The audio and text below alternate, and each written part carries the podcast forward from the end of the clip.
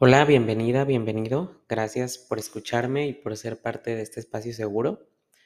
El día de hoy me gustaría retomar el tema del episodio pasado donde hablábamos de cómo muchas veces los miedos nos paralizan y nos impiden como lanzarnos a hacer cosas y buscamos como estas maneras de pues de vencer el miedo, ¿no? Y, bueno, ya les compartía yo como, como esta esta idea de decir, pues los miedos siempre van a estar ahí, pero tengo que lanzarme pensando en que pues siempre hay algo más. Y hoy quisiera abordar como un miedo bien específico que yo he vivido y que algunas amigas, amigos hemos pues compartido, ¿no? Em, este miedo a reconocerme como soy.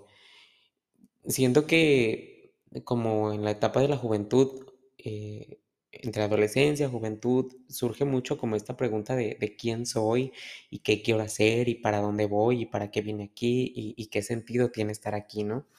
Eh, y claro que podemos comenzar a definirnos desde como muchas aristas, ¿no? Desde eh, mi personalidad, las cosas que me gustan o lo que estudio o en lo que trabajo. Entonces hay muchas maneras de responder como a quién soy, pero realmente ir como muy a lo profundo y vernos, pues resulta ser complicado, ¿no? Y justo aquí es donde tiendo este puente de los miedos, porque para poder conocernos realmente, para saber quiénes somos, pues sí es bien importante eh, echarnos un clavado hacia nosotros mismos, pero en soledad.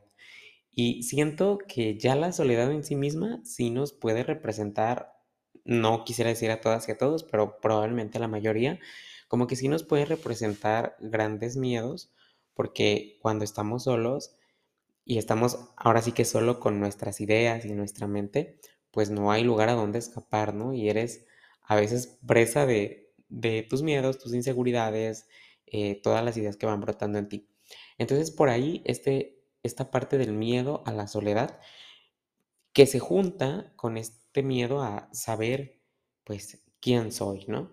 Y creo que pensar quién soy sí es una pregunta bastante difícil, eh, porque también nos han impuesto, y creo que eso lo hablaremos en otro episodio, pero nos han impuesto, impuesto como, pues muchas ideas, ¿no? Eh, en las que, como, si piensas muchas cosas buenas de ti, entonces es porque eres muy ególatra, eh, pero tienes que aprender a reconocer como ciertos equilibrios en los que conozcas buenas cosas, de, cosas buenas de ti, pero quizá eh, también como el equilibrio de las cosas no tan buenas, o luego podemos tener una personalidad como medio pesimista y solo irnos como a lo que llamamos defectos.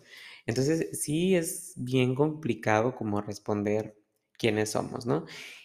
Y al menos en mi experiencia, y no sé si te ha pasado, pero lo más difícil de verme a mí mismo, pues no son las partes buenas, es decir, me reconozco, me aplaudo mis talentos, mis cualidades, mis virtudes, y me hacen sentir bien, y, me hacen como quererme y abrazarme más, pero siempre el miedo a, en esta soledad y la dificultad está en cuando encuentro cosas que no me gustan de mí, ¿no? O sea, sí, desde detallitos chiquitos hasta cosas muy grandes que digo, esto no lo tolero en otras personas, esto no me gusta en otras personas y yo lo tengo, ¿no? O esto realmente me hace mucho ruido eh, tenerlo como cierta, ciertas características de personalidad o de carácter, etc.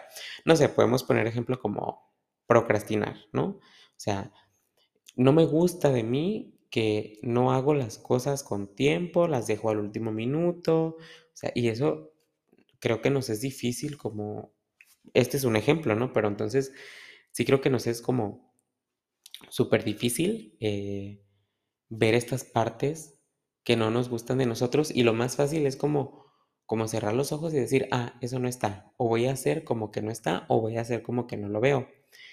Eh, sin embargo, yo creo mucho en esta frase de un psicoanalista, Carl Jung, si, no pronuncio mal su nombre, eh, que dice, lo que niegas te somete, lo que aceptas te transforma. Entonces, como en esta posibilidad de, ok, están estas características que, que, no me gustan de mí, está esto de mi personalidad, esto de mi carácter, esto de mis conductas, esto de mi manera de dirigirme con los demás, que no me gusta de mí, ¿no? Y que, que hasta lo veo con desprecio, pero necesito eh, aceptar que es parte de mí. Y una vez yo lo platicaba esto con un amigo que, que quiero mucho y que me ha ayudado mucho escuchándome y, y presentándome otras amistades que me han escuchado y me han aconsejado. Y, y, él me decía una frase que me impactó tanto que incluso hasta la tengo eh, escrita en mi habitación, ¿no? Y te la comparto con mucho gusto. Y esta frase es, soy límite y posibilidad. Entonces, como en esta sintonía de, pues sí, lo que me gusta de mí está padre, pero ¿qué hago con lo que no me gusta? Pues él me decía, soy límite y posibilidad.